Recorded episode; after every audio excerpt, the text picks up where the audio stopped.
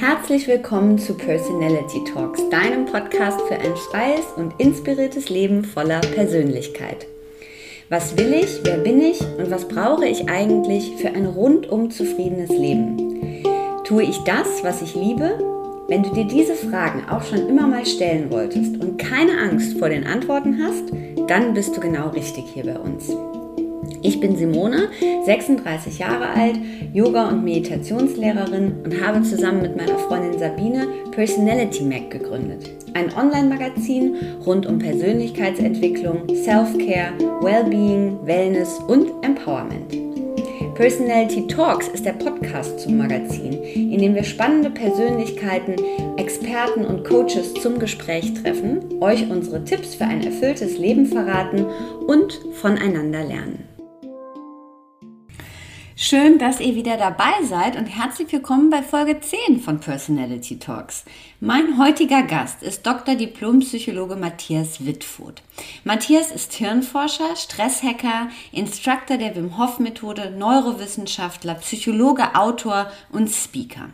Matthias ist geboren und aufgewachsen in Hamburg und nach einem Psychologiestudium in Bremen und Heidelberg sowie einer Promotion am Max-Planck-Institut in Leipzig hat er zahlreiche internationale Publikationen als Hirnforscher zu den Themen Kognition, Emotion, Musik und Sprache veröffentlicht.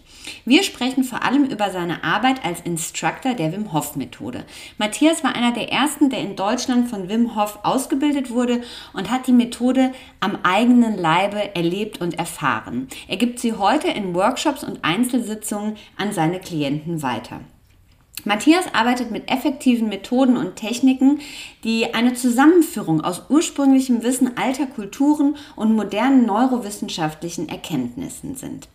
Wir reden im Podcast über die Methode, über die Wim Hof Methode und was sie bei ihm persönlich verändert hat, was er gespürt hat, als er sie das erste Mal praktiziert hat. Wir sprechen über die Effekte, die die Arbeit in einer Gruppe hat und natürlich sprechen wir über das große Thema den Atem. Wir reden darüber, was das tiefe Einatmen mit unserem System macht und gehen auf das autonome Nervensystem ein. Und natürlich sprechen wir über Stärke. Innere Stärke. Was ist das eigentlich? Wo sitzt sie? Wo kommt sie her? Und wie können wir sie mit Hilfe der Natur immer wieder aktivieren? Ich wünsche euch viel Freude mit dem Gespräch mit Dr. Matthias Wittfurt. So, herzlich willkommen bei Personality Talks. Dr. Matthias Wittfurt. Matthias, äh, du bist Diplompsychologe, du bist äh, Stresshacker, Neurowissenschaftler, Autor, Speaker. Die Liste ist lang. Du äh, hast ganz, ganz viele Sachen gemacht und bietest sehr, sehr viele Sachen an. Und wir sprechen aber heute hauptsächlich zur ähm, Wim Hof Methode. Ich habe auf deiner Website gelesen, deine Expertise sind hocheffektive Veränderungsprozesse und da bin ich natürlich sofort hängen geblieben und will da direkt auch mit der Methode einsteigen. Wie bist du persönlich das erste Mal mit dieser Wim Hof Methode in Berührung gekommen? Ähm, das ist ganz einfach erzählt. Ich habe seit ähm, knapp fünf Jahren einen eigenen Podcast und habe natürlich auch andere Podcasts gehört damals und dann die, die, großen amerikanischen Podcaster sozusagen, Tim Ferriss und und und. Und da habe ich Wim Hof gehört im Interview und das fand ich so super spannend. Also wirklich herausragend spannend, was der erzählt hat und vor allem man konnte die Methode ja ganz leicht ausprobieren. Also diese, da gab es schon damals die frei erhältlichen Videos und das habe ich gemacht und fand das sehr interessant, was da gleich passiert ist. Habe mir diesen Online-Kurs gebucht damals habe das durchgezogen und auch sehr spannende Erfahrungen gemacht mit mir, was dann so passiert ist, wie ich auch ähm, ja bestimmte Sachen dann im Körper bewältigen konnte, bestimmte Situationen bewältigen konnte mit dieser Methode. Und ähm, das war so mein erster Eindruck davon. Und dann ging die Reise halt weiter, dass ich Wim Hof dann selber ja angeschrieben habe, weil ich ja Forscher bin, da ins Gespräch gekommen bin und äh, dann die Ausbildung bei ihm gemacht habe. Und seit, ich weiß es gar nicht mal, von 2016 im Dezember war ich da in Polen und dann seit 17 bin ich letztendlich ähm, Instructor. Erzähl uns so ein bisschen was zu der Arbeit als ähm, Hirnforscher. Was sind da deine Schwerpunkte? Zu welchen Themen forschst du? Weil ich finde diese Kombination gerade bei dir so spannend mit diesem Background und dann in Kombination mit der Methode, so damit der Laie das so ein bisschen äh, verstehen kann. Ja, Naja, Hirnforschung mache ich schon sehr, sehr viel länger. Ich bin jetzt schon seit 20 Jahren dabei, seit meiner Diplomarbeit, aber ich habe gleich in die Hirnforschung bin ich da eingestiegen. Ähm, und da habe ich ganz unterschiedliche Sachen gemacht. Also ich war nicht jemand, der äh, ein Gebiet hat und dann, irgendwie der Experte weltweit galt. Ich war meine Zeit lang ganz gut mit dabei, aber es hat mich irgendwie auch gelangweilt, immer eine Sache nur zu machen. Merkt man wahrscheinlich auch, wenn man anguckt, was ich so gemacht habe. Ähm, ja, ganz unterschiedlich. Also aktuell und die letzten Jahre war viel, ähm, ich würde mal sagen, ich komme aus dem Bereich kognitive Kontrolle. Das bedeutet, wie kann das Gehirn sich auf eine Aufgabe konzentrieren? Wo es auch Blödsinn zu sagen, das Gehirn. Also wie kann man als Mensch sich auf eine Aufgabe konzentrieren und dabei Informationen ausblenden, die einen ablenken oder noch in, in eine falsche Richtung führen. Ne? Also wie geht eine Konzentration auf eine Aufgabe? Das habe ich lange untersucht, auch was passiert im Gehirn, wenn man Fehler macht bei diesen Geschichten. Wie reagiert das Gehirn, da wie reagiert der Körper? Und dann bin ich äh, dazu gekommen, mehr auf die emotionale Regulation zu gehen. Also wenn Gefühle auch noch mit ins Spiel kommen, was passiert dann, wenn auch widerstreitende Informationen auf der emotionalen emotionalen Ebene eine Rolle spielen, was passiert dann. Und das war ganz hauptsächlich so, dass ich mit der emotionalen Prosodie gearbeitet habe. Das bedeutet, man kann ja Gefühle in der Sprache ausdrücken, also die mhm. Sprachmelodie, das ist die Prosodie. Ich kann wütend, ärgerlich, ängstlich, fröhlich klingen, was auch immer. Und dann gibt es noch einen sprachlichen Inhalt, den ich auch äh, transportieren kann, der auch emotional sein kann. Und da habe ich untersucht, wie das passiert, was vom Gehirn passiert, wenn das unterschiedlich ist. Also wenn ich sozusagen etwas, was sehr positiv ist, eigentlich sehr wütend sage oder umgekehrt, bis, wie das mhm. Gehirn da reagiert. Und äh, das geht so in die große Richtung Emotionsregulation. Meine Frau ist ja auch Forscherin, die macht auch so ähnliche Sachen. Und äh, da haben wir jetzt in den letzten Jahren halt viel geforscht zu einer bestimmten äh, Therapietechnik und habe jetzt im Dezember die erste Studie rausgebracht. Das ist sozusagen die Klopftechniken, die da untersucht wurden. Vielleicht kennst du das so ein bisschen. Ja, da habe ich mich schon, da geht, äh, habe ich mir auch schon was zu aufgeschrieben, weil ich das äh, gestern noch auf der Website äh, entdeckt habe, dass ihr tatsächlich ja. auch zu diesem EFT und dieser Klopfmechanik, also da würde ich auch gern später nochmal drauf eingehen, weil ich das auch mhm. hochspannend mhm. finde. Ja, also das ist so das, was wir jahrelang jetzt untersucht haben mit vielen Widrigkeiten, mhm. weil es ja auch ein Themengebiet ist, was man, wo man nicht einfach Geld dahinterhergeschmissen kriegt. Das ist schon, scheint so ein bisschen mhm. komisch zu sein, ist aber, hat Hand und Fuß. Und das passt sehr gut zu dem ganzen Konzept, was ich mache, weil letztendlich geht es ja immer um irgendwie Veränderung, Transformation von Leuten im Coaching. Und wie macht man das? Das war jahrzehntelang immer sehr sprachlich, kognitiv orientiert. Man redet mit mhm. den Leuten, kann über Sprache ähm, Umstrukturierungen machen, neue Denkmuster, neue Glaubenssätze, alles schön und gut. Aber wenn man dann zum Beispiel die Wim Hof Methode kennengelernt hat, die ein Beispiel dafür ist, wie man mit körperlichen Veränderungen, geistige Veränderungen und äh, ganzheitliche Veränderungen anschmeißen kann, dann weiß man, den Körper kann man damit nicht vernachlässigen. Also so zwei Leute, die nur sich gegenüber sitzen im Stuhl und reden, mhm. alles schön und gut, aber das verhaut so viel Potenzial an Veränderungen, wenn man den Körper nicht mit einbezieht. Was würdest du sagen, als du die ähm, Methode kennengelernt hast und du sie für dich sozusagen am eigenen Leib das erste Mal erlebt hast? Was war das so signifikanteste, was sich bei dir dadurch verändert hat? Ähm, ich würde sagen, mein, mein Stresserleben an sich. Ja, also ich habe auch schon vorher viele gute Techniken gehabt, dass wenn man in den Stress kommt, dass man auch wieder rauskommt und da so ein bisschen mhm. gelassener wird mit dem Ganzen und vielleicht neue Sichtweisen bekommt. Aber die Wim Hof Methode hat mich in einen Zustand gebracht, ähm, von dem ich erst hinterher gemerkt habe, wieso, wieso warst du da nicht gestresst, wo du dann mal irgendwie aufgeregt warst. Also das ist eine ganz sub erstmal subtile Veränderung, die aber dann so stark ist, weil man einfach merkt in Situationen, man ist generell gelassener. Ich muss nicht mehr aus dem Stress raus, ähm, ab und zu immer noch, klar, das wird auch nicht vorbeigehen. Mhm. Aber ich bin eher insgesamt gelassener geworden. Also es ist wirklich um 200 Prozent irgendwie runtergegangen, meine Gesamtgelassenheit vielen Situationen gegenüber. Das hat mich so die Methode gelernt. Und da spielt natürlich Atmung eine große Rolle bei der Wim Hof Methode, werden wir ja gleich noch ein bisschen im Detail mhm. besprechen. Und natürlich auch die Kälte. Das sind beides ähm, sehr, sehr starke Tools.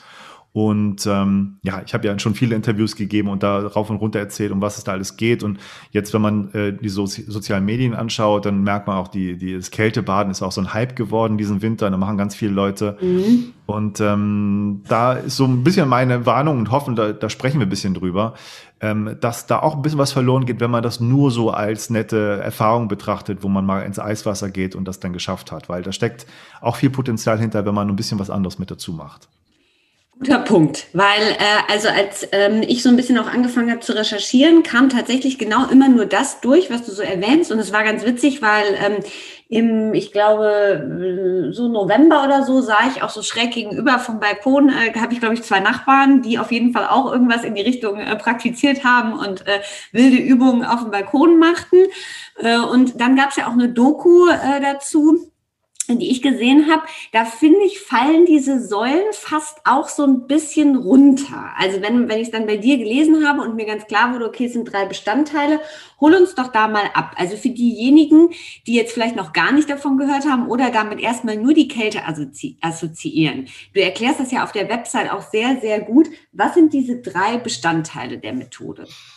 Eigentlich, die Methode ist ja eigentlich ganz simpel und es scheint so simpel zu sein, dass man denkt, da kann nicht viel dahinter stecken. Und ich habe schon Interviews geführt, insgesamt bei einigen Podcasts ähm, mit mehreren Teilen über sechs Stunden über beide Geschichten. Also man kann sehr, sehr ins Detail gehen und sehr tief gehen, mhm. was da noch hintersteckt. Die, die drei Säulen sind Atemtechniken, Kälteexposition, also ins kalte Wasser gehen, kalte Duschen nehmen und sowas wie Mindset-Veränderung, Commitment, dass man das nicht als einmal und dann ist wieder gut betrachtet, sondern als regelmäßiges Training. Da steckt eigentlich dahinter. Mhm. Genau. Und wir können über die ganzen Sachen gerne reden, wenn wir jetzt so ein bisschen anknüpfen an die Kälte und auch deinen Eindruck, ähm, dass viele Leute das machen und das toll finden und so. Erst einmal hm, ist es wichtig, dass die Methode einen tollen Einstieg bietet, sowas überhaupt erstmal auszuprobieren, weil man sonst nicht auf den Gedanken kommt, irgendwie ins kalte Wasser im Winter zu gehen. Da denkt man, ja, was, was soll denn der Scheiß? Was bringt mhm. mir denn das? Wenn man das mal gemacht hat, weiß man, das bringt einem schon eine ganze Menge. Aber wenn das nur das wäre, wäre das nur netter Spaß. Ähm, aber es ist halt so viel mehr. Und ähm, was, was die Methode einen bietet, ist ein Weg, das zu machen und auszuprobieren und da irgendwie reingezogen zu werden, dass man das machen möchte, was ja erstmal schon super ist. Das zweite, Sicherheitsregularien ähm, oder ich sag mal bestimmte Methoden mit der Kälte umzugehen auf eine sichere Art und Weise, was auch schon viel mehr ist, als wenn man einfach nur da reingeht. Mhm. Und dann ist diese Atemtechnik, die man dazu lernt, etwas, was man abseits davon macht, als Kombination insgesamt aber nicht, dass man jetzt im Wasser oder in der Kälte diese Atemtechnik macht. Auch ganz wichtig zu sagen. Mhm. Und diese Atemtechnik einen Bestandteil hat, der, wenn man sich mit Atmung mal beschäftigt, auch ähm, einhergeht mit vielen alten Traditionen, ja, was Atmung alles bewirken kann, was sie verändern kann. Und das in Kombination mit der Kälte halt ein super, super effektives Tool ist.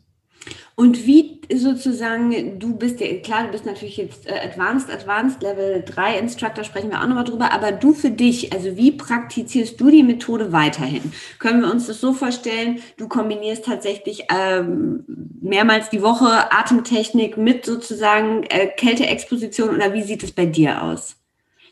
Ja, also ähm, man im Grunde durchläuft man ein Training mit dieser Atmung, mit dieser Kälte. Man gewöhnt sich an die Kälte, man gewöhnt sich auch an die Atmung, an die Hypoxie, weil man die Luft anhält auch eine gewisse Zeit. Also man kriegt zu wenig Sauerstoff. Und dann treten Trainingseffekte ein, Gewöhnungseffekte, die einen auf einen neuen, einen neuen Level bringen, ja, wo man merkt, man ist niemand anders, man hat etwas Neues erreicht damit. Und das führt man weiter fort, wenn man möchte, aber man muss nicht mehr so ein, so ein strenges äh, Trainingsreglement führen. Das heißt, Atemtechnik mache ich mal am Stück ein paar Wochen, wenn ich das möchte. Sonst mache ich das halt nach Gefühl oder wenn ich es brauche, mhm. Äh, weil ich auch so viele andere Sachen mache. Und äh, mhm. äh, manchmal möchte ich das trennen können und wissen, wo die Effekte herkommen. Ähm, und dann, ja, also kalte Duschen am Tag ähm, oder jeden Tag, das ist für mich was völlig Normales. Und ähm, Eisbäder, wenn ich, wenn es mir gelingt und hier im Winter waren die Möglichkeiten, ich wohne ja in der Ostsee, super. Ähm, ich habe eine kleine Wanne bei mir auf dem Balkon und so, die dann durchkühlt. Also das ist im Winter viel einfacher, im Sommer ist es ein anderes Ding wieder. Und da bin ich eher so ein Verfechter von auch Nachhaltigkeit, muss ich sagen, mhm. dass ich gucke, wenn es mir gelingt, um die Kälte zu nutzen und die in der Natur da ist, ja, im Sommer, klar, wenn ich Workshops gebe, dann verlangen sie natürlich, weil es dazugehört, ein Eisbad, dann muss ich da Eiswürfel besorgen und so. Aber sonst für mich selber schaue ich, dass ich dann im Sommer irgendwas anderes mache. Also ich muss jetzt nicht im Sommer regelmäßig Eisbä Eisbäder nehmen. Mhm. Und dieses, äh, was ist das Besondere an diesem Kälteeffekt? Was passiert in dieser, was passiert, wenn wir uns dieser Kälte aussetzen? Also für viele ist es ja, also während du jetzt gerade gesprochen hast, kalte Dusche, da bin ich noch dabei. Äh, das, äh, das kenne ich und das praktiziere ich auch schon ein bisschen länger und ich mache das auch sehr gerne morgens. Wenn ich mir dann so vorstelle, mh, hm, Winter, Eisbad auf dem Balkon, da so reingehen, Eiswürfel, boah, zieht sich das schon so ein bisschen anders zusammen. Ja, Naja, der, die, die Sache ist halt, wenn man das alleine macht, dann kommt man meist selten zu der Schwelle, wo man es dann wirklich so ausprobiert und das mhm. durchzieht. Ähm, deswegen ist halt die, die Kraft der Methode auch diese Gemeinschaft, die das alle ähm, posten und wo man so ein bisschen reingezogen wird und natürlich die Workshops, wo man das angeleitet bekommt in, in Persona. Mhm. Und das ist schon eine ganz andere Hausnummer, muss man echt sagen, weil die, die meisten machen es nicht allein. Ich hätte es wahrscheinlich auch, wenn mir das jemand gesagt hätte, selten alleine gemacht. Ich war vorher auch mal in, in kalten Seen drin und fand das toll, aber ich hätte nie gedacht, warum sollte ich das regelmäßig machen? Was bringt mir das? War einmal ein erfrischendes Gefühl und ich habe das ausgehalten und es war nett, mehr nicht. Mhm. Aber ähm, das Grundprinzip ähm, ist letztendlich ein, ein sehr basales biologisches Prinzip, was dahinter steckt und was die Methode nutzt. Und das bedeutet, ähm, wenn wir uns nicht regelmäßig ähm, sagen wir, unangenehmen Sachen aussetzen, natürlichen unangenehmen Sachen, dann wird der Körper nicht stärker und bleibt nicht gesund, weil letztendlich verlangt er nach ähm, Triggerpunkten, ja, dass man sozusagen aus der Komfortzone rauskommt mal und den Körper irgendwie ausbalancieren muss wieder. Und das ist wirklich ein biologisches Prinzip, was eigentlich unumstritten ist. Und mit der Methode wird einem das sehr, sehr klar vor Augen geführt ähm, warum man das machen sollte. Also jeder, der eine kalte Dusche nimmt, weiß so ein bisschen davon, ja, es ist hart, aber es gibt auch einen Energiekick, ein frische Gefühl. Warum sollte man es sonst tun? Nur aus diesem Aushalten heraus wird das irgendwie auf Dauer auch nichts. Da wird nicht genug Dopamin rauskommen. Aber wenn man das wirklich, diese Stadien durchlebt in so einem Eisbad, die da sind von unangenehm, wenn man reinsteigt. Da muss man irgendwie sich da irgendwie in den Griff kriegen, ruhig atmen, entspannen und so weiter. Das sind all die ganzen Tricks, die man dann da lernt. Mhm. Und dann irgendwann nach 30, 40 Sekunden, es dauert ein bisschen, kommt man in einen Zustand, wo man denkt, ja, das ist immer noch scheiß kalt hier, aber irgendwie geht's auf einmal. Ich kann hier drinnen bleiben. Es passiert was mit mir, dass ich ruhig werde, dass ich im absoluten Moment bin, also so eine könnte sagen, forcierte Achtsamkeitsmeditation, die man dann da hat. Mhm. Ähm, und das bringt einem was. Und wenn man dann noch weitergehen will, kann man, kann man gerne Challenges machen und äh, die Zeiten ausdehnen und noch gucken, wie lange man da drin bleibt. Aber auch da ist dieses Sicherheits, der Sicherheitsaspekt der Methode super, weil man immer angeleitet wird zu schauen, ähm, ich komme da wieder raus und werde ich dann auch wieder warm? Tut es mir gut oder zitter ich eine halbe Stunde lang? Dann weiß ich, aha, ich habe meine, meine Herausforderungen zu groß gewählt und muss das wieder reduzieren. Und was passiert im Körper? Was genau passiert im Körper, dass sozusagen danach, also auch mit diesem regelmäßigen Training, diese Veränderungen eintreten? Auch da ist das Prinzip bei Atmung und Kälte relativ gleich, auch wenn es mhm. sich ein bisschen von den Hormonen unterscheidet. Das Prinzip ist, ich setze meinem Körper Stress aus. Und äh, den mache ich auf eine kontrollierte Weise, weil ich das ja bewusst eingehe. Ich atme bewusst diese Technik. Ich gehe bewusst ins Eisbad. Ich gehe mhm. bewusst in die kalte Dusche. Aber letztendlich wird eine Stressreaktion im Körper ausgelöst. Aber mit einem völlig anderen Mindset, als wenn ich Stress hilflos im Alltag erlebe, der über mich hereinbricht. Und das ist ein Training mental, weil man dann auf einmal in anderen Situationen merkt, es gibt bestimmte Transfereffekte. Ich war in der kalten Dusche jetzt zwei Minuten ruhig, ich konnte das aushalten. Und auf einmal, wo ich in Situationen normalerweise in Stress gerate, bin ich auch ruhig. Ja? Mhm. Und äh, im Körper passiert eine, wirklich eine Stressreaktion, aber es passiert eine sehr differenzierte Stressreaktion, die was anderes ist zu den Situationen, die ich gerade beschrieben habe im Alltag. Es werden Stresshormone ausgeschüttet, in der Kälte eher Noradrenalin, obwohl man sich nicht ganz sicher ist. Da gibt es viele Widerstreituntersuchungen, aber klar, da wird eine Stresshormonreaktion ausgelöst. Und der Körper wird da in so eine Alarmbereitschaft versetzt, in Überlebensmodus letztendlich. Und trotzdem ähm, hat man ja als Gegenspieler dieses Mindset, wo man sagt, ich bleibe ruhig, es ist alles okay, auch wenn mein Körper hier Panik kriegt. Und äh, das ist genau das Training, was man sich da gibt. Man äh, führt dem Körper eine Stressreaktion zu, bleibt aber innerlich ruhig und trainiert das und kriegt sozusagen diesen Teufelskreis von Stress, Panik, ich muss hier auch ausflippen geistig, kriegt man raus. Hm. Und was ich noch ganz interessant finde, die äh, Methode atmet ja äh, arbeitet nicht atmet in den Atemübungen mit diesem sehr tiefen Einatmen. Was ist da, würdest, was ist da das Besondere daran oder was macht dieses sehr tiefe Einatmen?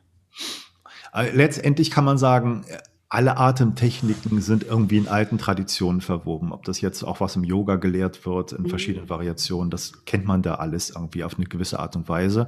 Und das ist nicht so unbedingt was Neues. Und wir haben das nur irgendwie vergessen, haben das nicht mehr ernst genommen, dass Atemtechnik solche, solche Kraft haben.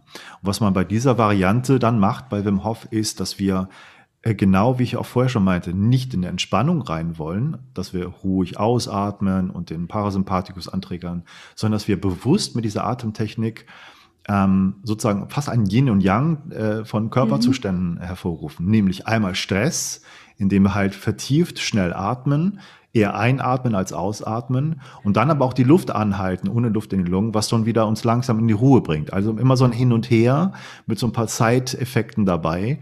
Ähm, und das hat ganz verrückte ähm, Auswirkungen. Also es ist wirklich auf eine gewisse Art und Weise eine sehr, sehr besondere Atemtechnik, weil sie halt diese beiden Extreme mit beinhaltet. Stress und Entspannung. Und äh, sie hat eine Hypoxiephase, also wo wir die Luft anhalten, solange es für uns passend ist, solange wir das können.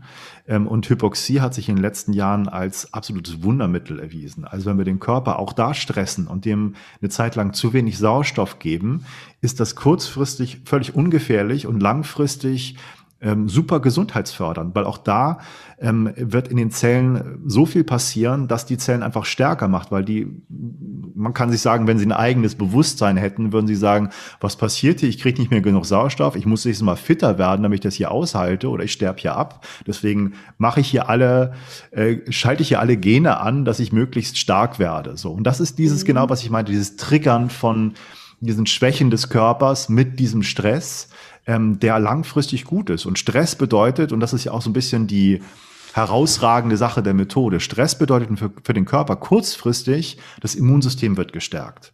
Weil Stress ist da was Gutes, weil der muss mhm. ja stark werden, weil Stress heißt immer, eine Gefahr ist irgendwo da ich muss mich zur Wehr setzen, ich muss fliehen, was auch immer. Und ich kann mir partout nicht leisten, krank zu werden oder jetzt eine Infektion zu kriegen, weil ich verletzt werde und die Wunde da ist. Ja, deswegen, mhm. das ist eine vernünftige evolutionsbiologische biologische Geschichte des Körpers. Kurzfristig Stress, super Geschichte.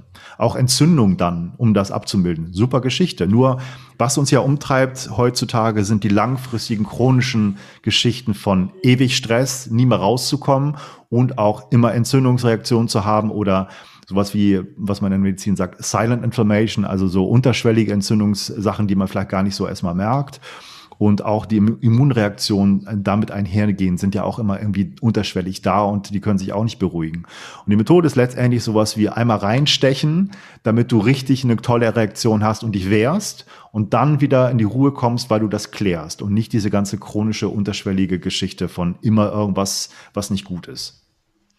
Und könnte man sagen, wenn ich das so richtig verstanden habe, dass die, ähm, diese, die Atemmethode auch so ein bisschen vorbereitend ist, um dann mit der Kälte umzugehen und da auch das autonome Nervensystem sozusagen trainiert wird für dann den späteren Step?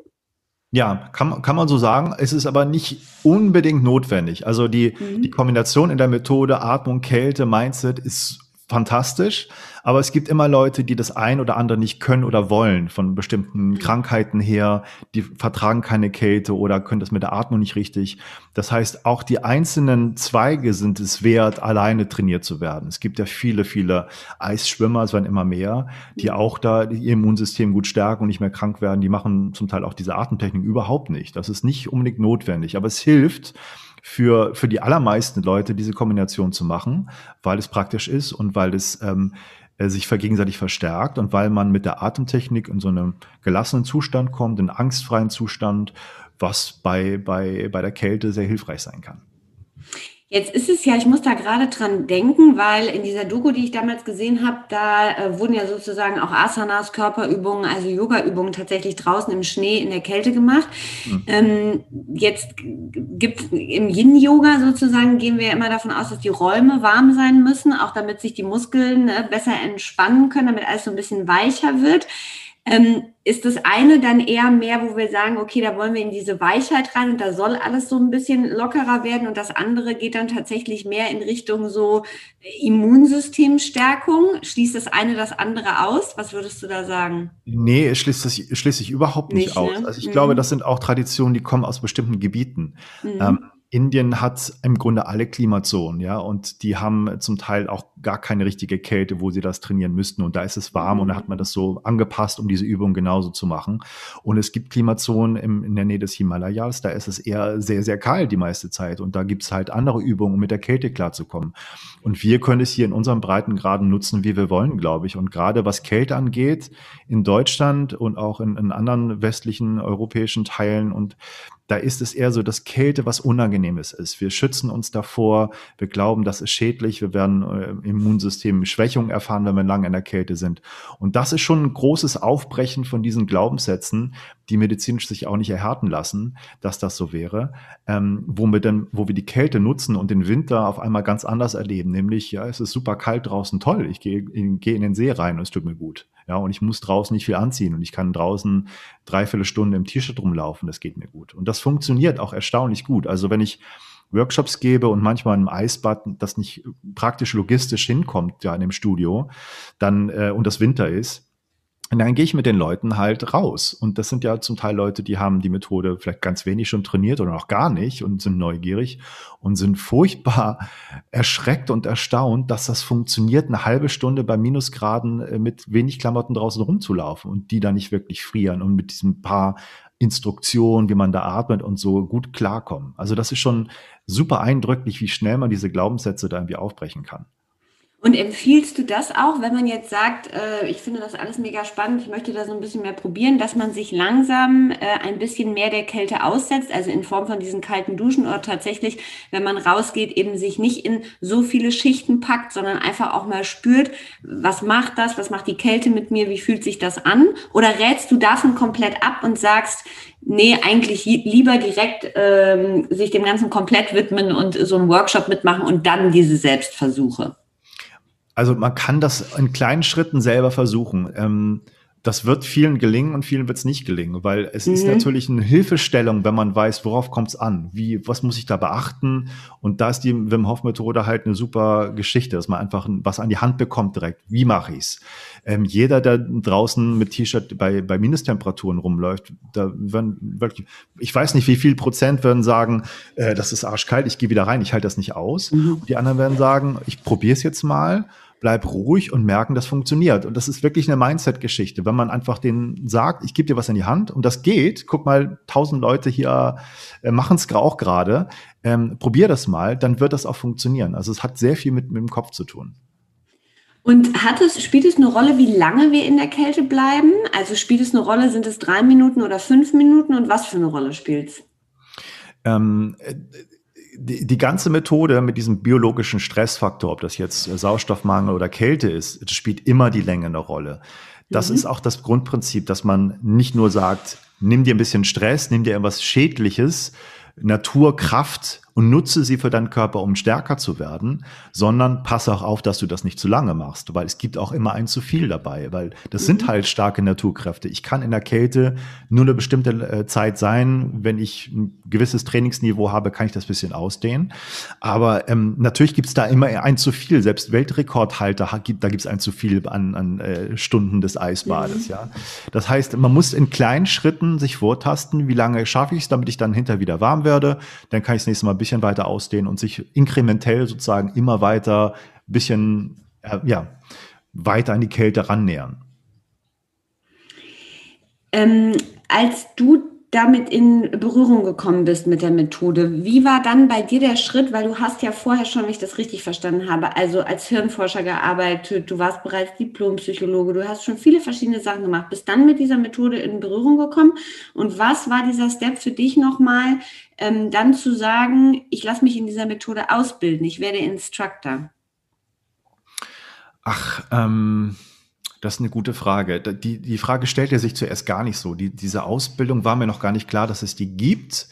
Ähm, als ich da loslegte, das war so noch in den Kinderschuhen, da waren so ein paar schon ausgebildet, aber mit dem Gedanken hatte ich gar nicht gespielt. Das war für mich einfach, ich habe Wim Hof da kennengelernt, wir haben geskypt, wir haben uns unterhalten ähm, und dann habe ich halt den, den Workshop da in Polen gebucht. Das war dann sozusagen mein, mein erstes äh, Training eine Woche lang, wo ich so viel erlebt habe und auch vorher schon als ich die Methode alleine gemacht habe. Und dann wurde mir das letztendlich anerkannt mit einem extra Workshop, den ich noch in, in Holland dann bei Wim gemacht habe, dass das dann die Instructor-Ausbildung war. Heute muss man halt mhm. den Workshop in Polen als Instructor-Ausbildung buchen. Ähm, und das war dann für mich ganz eine natürliche Sache, dass das dann dieses Ergebnis gab. Aber ich hatte das nicht, nicht direkt vor, als ich da war. Ich wollte es einfach nur erleben. Ich wollte Wim persönlich kennenlernen, weil wir nur geskypt hatten. Der hat uns dann später auch besucht, meine Familie zu Hause und, und hat äh, da im, im, in der Klinik, wo wir gearbeitet hatten, dann da den, die Hirnscanner sich angeguckt und war mal drinne und so und haben, haben ihn ein bisschen gemessen und ähm, haben seitdem halt Kontakt, wo wir ein bisschen über Forschung reden und guck, ich gucke halt auch, was in der Welt mit der Forschung so vonstatten geht. Und aktuell könnte es sein, dass es da auch mit mir was äh, gibt, eine neue Forschung mit, mit Hoff-Methode und, und ähm, bildgebenden Verfahren. Aber es ist noch nicht völlig klar, ob das dann funktioniert. Aber es ist schon sehr weit gediehen. Also ich bin sehr optimistisch.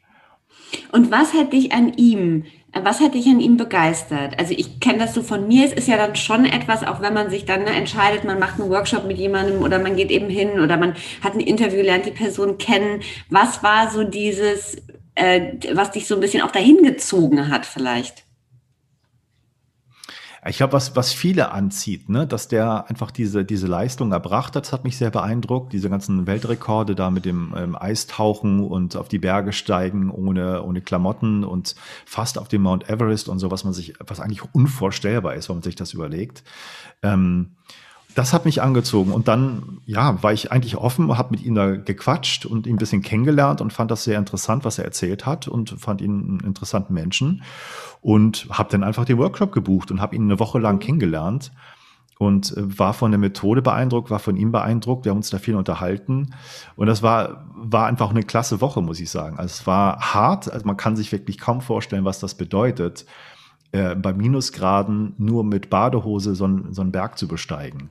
Und das war auch echt also echt eine Hausnummer. Es ist nicht einfach, das macht man mal so. Das ist mhm, wirklich ein mhm. super eindrückliches Ereignis und lebensverändernd, das so mitzukriegen, was man da, da spürt. Und wir haben uns da vor allen anderen Workshop-Teilnehmern auch so ein bisschen in, unterhalten und in Dialogen verfranst und die haben alle zugehört und, und er hat mich da auch so ein bisschen als, weil ich Hirnforscher war, auch so ein bisschen rausgestellt und ich konnte ein bisschen was erzählen und so. Das war schon echt total klasse. Aber die persönlichen Erfahrungen, die ich da gemacht habe, waren, waren unglaublich. Das habe ich in anderen Workshops noch nie erlebt. Und es höre ich auch von den Leuten äh, in meinen Workshops immer, dass es wirklich zum Teil so ankommt. Also noch nie so einen Workshop gehabt, nie die Erfahrung erlebt. Und das ist nicht so, das ist nichts Normales. Das scheint so eine Methode zu sein, die wir jetzt besprechen mit anderen. Aber da würde ich echt plädieren dafür. Das ist, das ist was sehr, sehr Besonderes, was da passiert. Und natürlich gibt's Leute, die haben alle besondere Sachen erlebt und haben tolle Workshops und so. Aber das, das habe ich auch vorher. Ich habe auch vieles, ähm, viele Ausbildungen gemacht, habe viele mit Hypnose gearbeitet, ähm, Klopftechnik und so. Und ist alles toll. Aber es ist nicht dasselbe, was da passiert ist. Das ist noch eine andere Kategorie, wirklich. Und was hast du gespürt? Du hast es eben kurz nochmal gesagt, also dieses, als du teilgenommen hast und das, was man spürt, das so besonders ist. Kannst du dich daran noch zurückerinnern, was dieses, ja. also was war das Hauptgefühl, wenn man das so sagen kann? Also ja, es, ja, man kann das beschreiben in, in, ein paar, in ein paar Punkten, die da wichtig rauskamen. Erst einmal, ähm, man fühlt sich, wenn man das wirklich mit so einem Training macht, jeden Tag Kälte und Atmung, gibt es da in diesen Sessions in der, in der Kälte und bei der Atmung unglaubliche Erfahrung von, äh, man spürt so seine innere Stärke, seine, seine Kern selbst, seine Kernpersönlichkeit. Gibt es auch in viele, vielen Kulturen so ähnliche Bereiche, wo man eigentlich so man selbst ist auf einmal. Mhm. Und das führt dazu, wenn viele Leute das da erleben, dass ähm, Ängste nicht mehr da sind, die man vorher hatte. Auch gerade soziale Ängste. Also der Umgang miteinander war unglaublich respektvoll. Es war nicht so, dass man mit jedem konnte. Das blieb auch immer so nicht jedem, jeden mochte man. Das ist ja auch un, wäre unnatürlich. Aber man hatte für, für jeden Respekt und diese, dieses Gemeinschaftsgefühl und diese Angstfreiheit, die Sozialangstfreiheit. Mhm. Das ist auch, was ich auch mal erlebe bei, bei Leuten dann in Workshops, wo ich denke, das sind ganz introvertierte, stille Leute. Und nach zwei, drei Tagen äh, spielt das keine Rolle mehr. Dann reißen die Zoten am Tisch und so. Das ist echt krass. Das war das eine. Das andere war eine Naturerfahrung, die ich noch nie erlebt habe. Ähm, also so einen Bezug zur Natur zu kriegen, den ich vorher nicht gehabt habe. Ein, einen Weg dahin zu finden, also wie Natur praktisch als, als Wesenheit nochmal zu erleben. Ganz, ganz persönlich, mit diesem Aussetzen der Kälte, mit dieser Bergwanderung. Das war noch sehr eindrücklich. Und das dritte war, dass es mir einfach körperlich, geistig wahnsinnig gut ging, auch nach diesen Anstrengungen. Ich war nach dieser Bergbesteigung am Abend vollkommen fertig. Ähm, Wim Hof kam zu mir und meinte, ja, Matthias, we fight depression and we make research und so. Und ich habe gesagt, ja, machen wir alles bestimmt, aber heute Abend lass mich in Ruhe. Ich kann nicht mehr. und dann hatte ich eine echt eine schlimme, also eine, eine heftige Nacht. Aber ich wachte morgens auf, Atemsession und mir, mir, ich war wieder vollkommen frisch. Und das hat mich sehr, sehr beeindruckt, dass man, ähm, und das zeigt ja auch diese ganzen Rekorde, dass man einfach seinen Körper in solche Zustände bringen kann, die einfach auch sehr schnell äh, wieder zur Regeneration führen mit diesen Techniken, dass man hinter wieder klar und frisch ist und der Körper wieder stark ist. Und das, diese drei Sachen fand ich sehr, sehr beeindruckend. Und was diese sozialen Ängste oder dieser Verlust der Ängste generell angeht, das ist halt auch so ein, ein Faktor, der häufig zu wenig beleuchtet wird, wenn man diese Methode bespricht. Und der auch dazu führt, dass das merke ich, wenn ich bei Firmen gebucht werde, Teambuilding und so. Das ist auch wirklich eine andere Hausnummer, wenn man das mit denen macht. Ich kriege ähm, Spitzenbewertungen bei den Workshops. Und ich glaube nicht, dass ich jetzt so ein, so ein super Coach bin, bei allem ähm, Respekt mir gegenüber. ähm, ich bin schon okay, ich bin schon ziemlich gut. Aber diese Kraft der Methode, dass so Leute so in einem halben Tag oder einem Tag so begeistert sind von dem Ganzen, was mhm. da passiert und nicht nur da sitzen und irgendwie tolle Themen hören und, und Lectures und Talks und, und inspiriert werden, sondern selber was tun und für sich was tun, auch nicht für die Firma, sondern nur für sich und mit ihrer, mit ihrem Wesen was erleben, das ist schon echt, das ist echt was Besonderes, finde ich. Ich fand das tatsächlich auch sehr besonders. Du hast das auch jetzt schon mit beantwortet. Das fand ich jetzt super, weil dieses, das hatte ich auch gelesen bei dir. Also eben dieses Leute, die sehr still, fast schon zurückhaltend in diese Workshops reinkommen und dann so eine Veränderung erleben. Also dieses, was, was es macht, auch mit den Menschen, das innerhalb dieser Gruppe zu praktizieren und dann so einen Effekt dazu haben. Jetzt hast du die, die innere Stärke auch nochmal genannt. Das war, ist ja diesen Monat auch Thema sozusagen unserer Ausgabe, unserer Ausgabe. Wie siehst du das generell? Also haben wir alle so ein Depot an innerer Stärke und es äh, passieren lebensverändernde Dinge und es macht es einfach, dass wir Zeiten haben, wo wir uns weniger stark fühlen oder stark fühlen. Wie, wie ist da deine Einstellung dazu?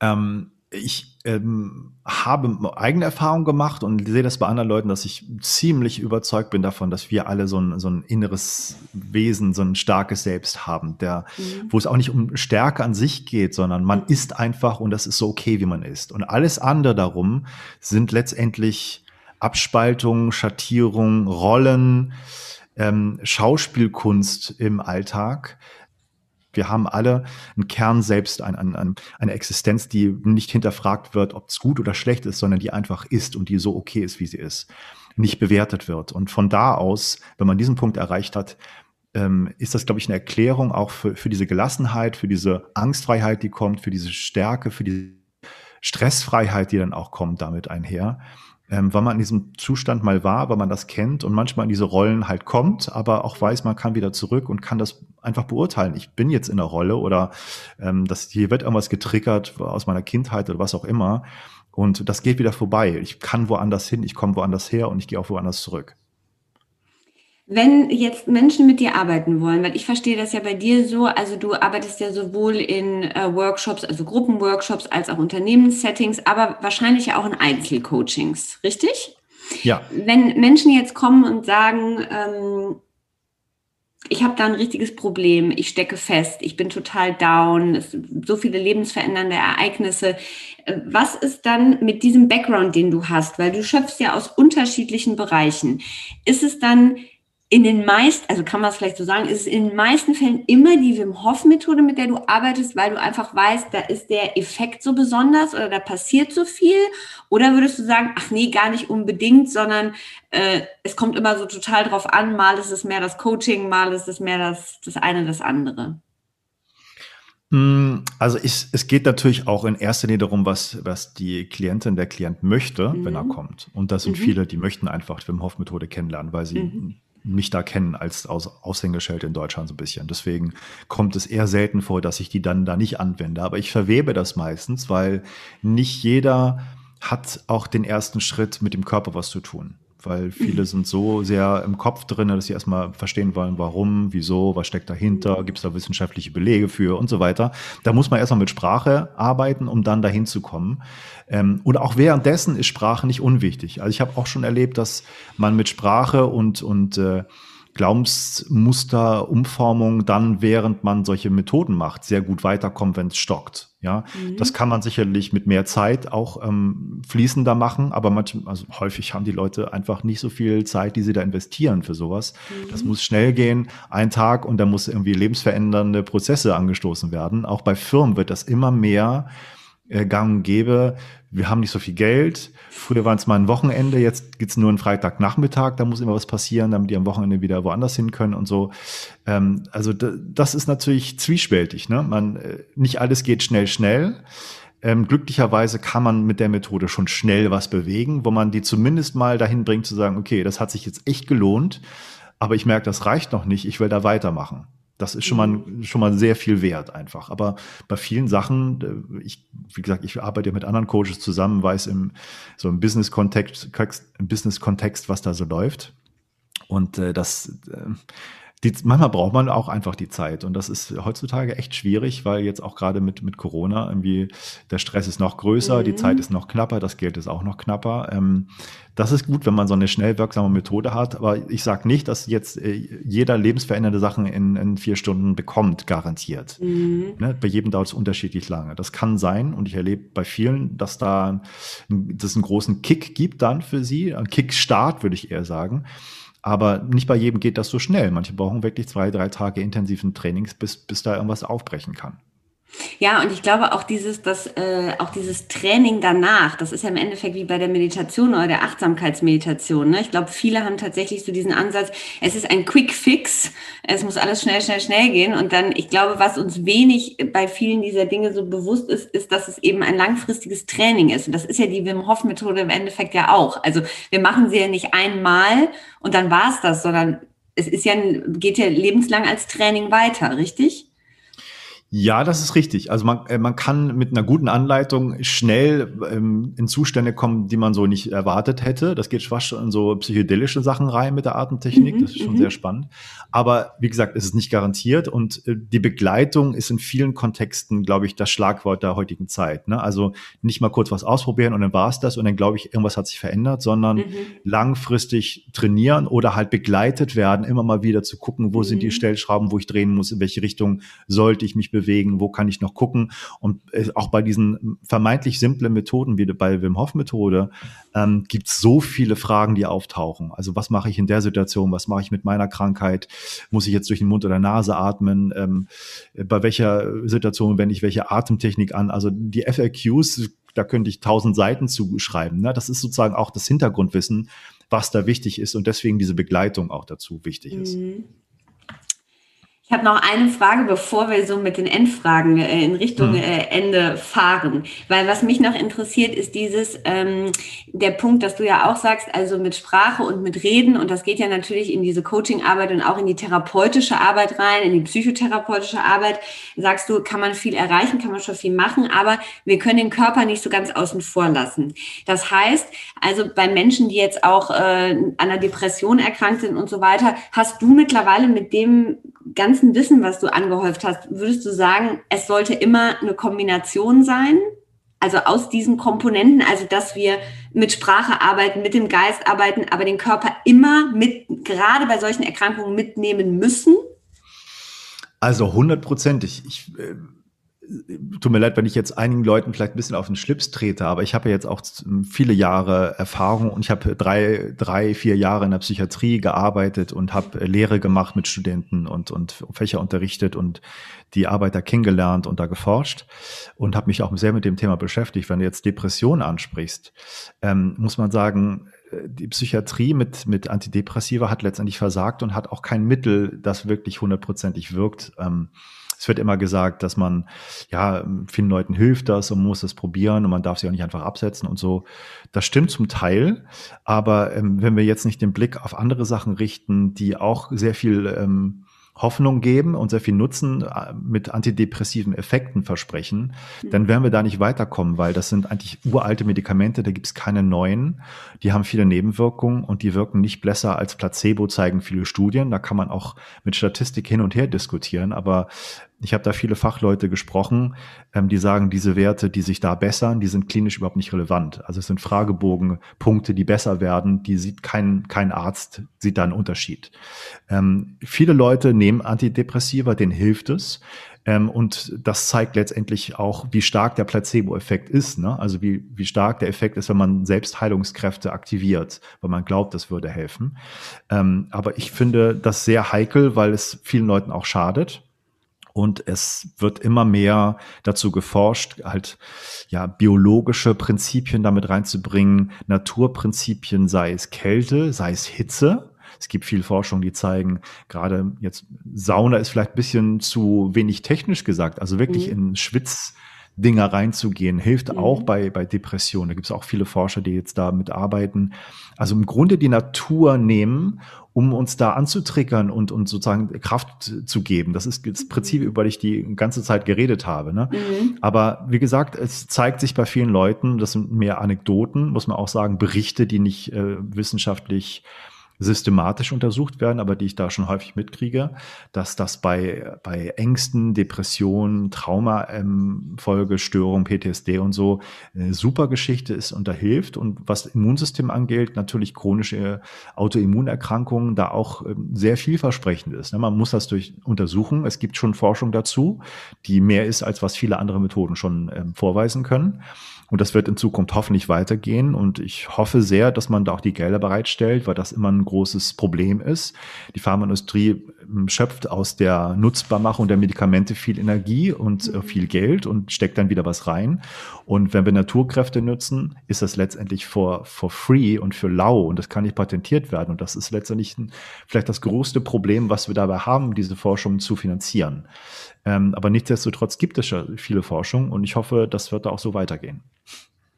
Und du hast noch, ich muss noch eine Frage einschieben. Du hast noch, äh, das fand ich auch noch so inspirierend auf der Website, weil du sagst, und ich glaube, das ist ja oft so, also ähm, ich kenne das auch aus den Yogastunden, also wenn Schüler in meine Klassen kommen, äh, oft ist es gerade auch bei Männern so, dass viele Sachen, was du jetzt zum Beispiel erklärt hast mit der, äh, mit dem, mit dem Luftanhalten, den Effekt, den es hat und dieses, dass etwas durch die Forschung auch nochmal belegt ist. Das ist ja für viele sehr, sehr wichtig auch, ne, oder hilft vielen nochmal. Und auf deiner Website steht, nach 20 Jahren der eigenen Forschung in Neurowissenschaft und Psychologie erkenne ich jetzt die Zusammenhänge von Spiritualität, Philosophie und Musik. Das fand ich so spannend. Kannst du dazu noch was sagen? Ich habe ähm, ich mache seit Kindheit an Musik, habe in Bands gespielt, bin aufgetreten, habe Musikpsychologie als Diplomarbeitsthema gehabt. Also ich habe mit EEG sozusagen geguckt, was im Gehirn mit Musik passiert, kenne mich da ganz gut aus, denke ich, und merke, dass Musik auch einen zusätzlichen, sehr, sehr starken Effekt hat, gerade in diesen Atemsessions. Ne? Also wenn man diese Atmung macht, kann man das in der Stille machen. Aber wenn man bestimmte Musiken dabei spielt, wenn sie rhythmisch sind, ein bisschen antreiben oder auch bestimmte Emotionen befördern, wirkt das auf jeden Fall auch. Und da gibt es auch viele alte Traditionen, mit Atmung und Musik zu arbeiten. Mhm. Und was ich mit dem ganzen Satz meinte, ist, dass ich im Grunde, mh, hm, ja, äh, auch da in so Rollen hin und her switchen kann. Das ist vielleicht auch meine Stärke. Ich kann sehr wissenschaftlich sein und denke so, da gibt es keine mhm. Belege, ist das eigentlich eher Schwachsinn. Kann mich aber auch mal bewusst für eine Zeit lang auf was völlig Esoterisches einlassen und gucke, wirkt das bei mir? Warum? Was steckt dahinter? Was sind das für alte Traditionen? Und kann vielleicht hinterher wieder zurückswitchen ähm, und das nochmal überdenken, ob das vielleicht eher Placebo-Effekte sind oder was auch immer.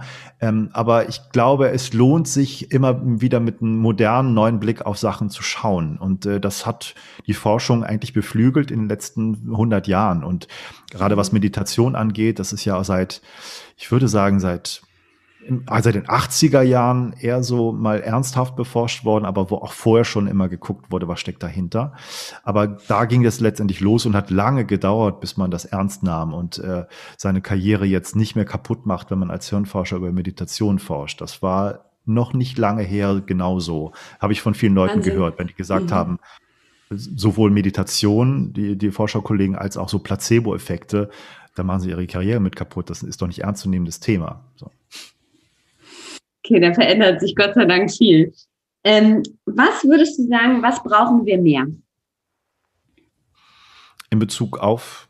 Ganz, äh, ganz äh, allgemein? allgemein gesehen, was dir als erstes, was brauchen wir mehr?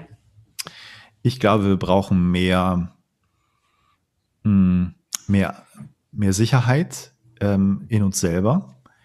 Ähm, wir brauchen mehr Neugierde und nicht so viel äh, Scheuklappendenken bei vielen Geschichten, weil es, wie ich schon angedeutet habe, es kann nicht schaden, sich auf Sachen einzulassen, auch hinterher wieder zurückzutreten und sagen, habe ich das wirklich richtig betrachtet? Ähm, ähm, ist, ist das so, wie das erzählt wurde, oder ist es ganz anders? Gibt es da Belege für? Und Wissenschaft ähm, ist bei mir ganz genauso, auch genau das gleiche Gebiet wie Esoterik, muss ich sagen. Ich mhm. kann in Esoterik rein, ich kann wieder raus und das kritisch betrachten. Und auch bei Wissenschaft kann ich das tun. Ich kann voll in die Wissenschaft reingehen, kann begeistert sein von Forschungsergebnissen und kann auch wieder raustreten und sagen, ist es dann wirklich so eindeutig? Kann man das wiederholen? Ist Wissenschaft da sicher? Ist das eher ähm, Lobbydenken, was dahinter steckt? Haben die Leute eine Agenda, die ich vielleicht nicht so be beurteilen kann oder die ich nicht sehe? Also das sind alles Sachen, die finde ich wichtig und das, ähm, ja, glaube ich, hat mein Leben sehr geprägt, dass ich das kann. Mhm. Und was würdest du sagen, wovon haben wir zu viel?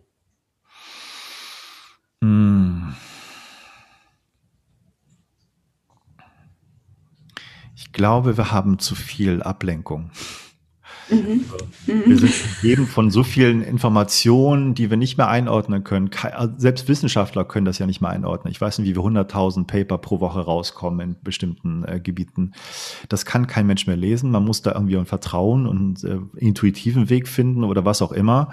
Wir haben zu viel Ablenkung, zu, wir haben zu viel Rauschen ähm, und wir haben deswegen einfach zu viel ähm, ungenutzte Zeit, die wir besser verbringen können, wenn wir um, um ein bisschen fokussierter sind. Und ähm, mhm. ich finde sehr schlau, wenn man sich so mit ähm, Forschung zu ähm, Routinimplementierung beschäftigt. Also wie kann ich Sachen in meinen Alltag auch bringen? Ist ja schön, wenn man etwas Neues erlebt, aber wenn das nachher mhm. verfliegt, bringt das ja auch nicht so viel. Ähm, dann finde ich den Gedanken ganz gut, dass ähm, das Gegenteil von Ablenkung, also Distraction, nicht Fokus ist, sondern Traction, also sich irgendwo hingezogen fühlen, etwas, was einen genuin motiviert, irgendwas zu machen. Mhm. Fokussieren kann mich auf Sachen, die mich nicht interessieren. Aber irgendwas muss einen dahin ziehen, man muss einen guten Bezug dazu haben. Das finde ich ganz, ganz lehrreich. Das heißt, man kann sich auf Sachen fokussieren, indem man einfach das tut, was einem wirklich Spaß macht und das auch so gestaltet, dass einem das Spaß macht und die gerade die Anteile herauskehrt, die einen irgendwo hinziehen. Ja, das ist schön.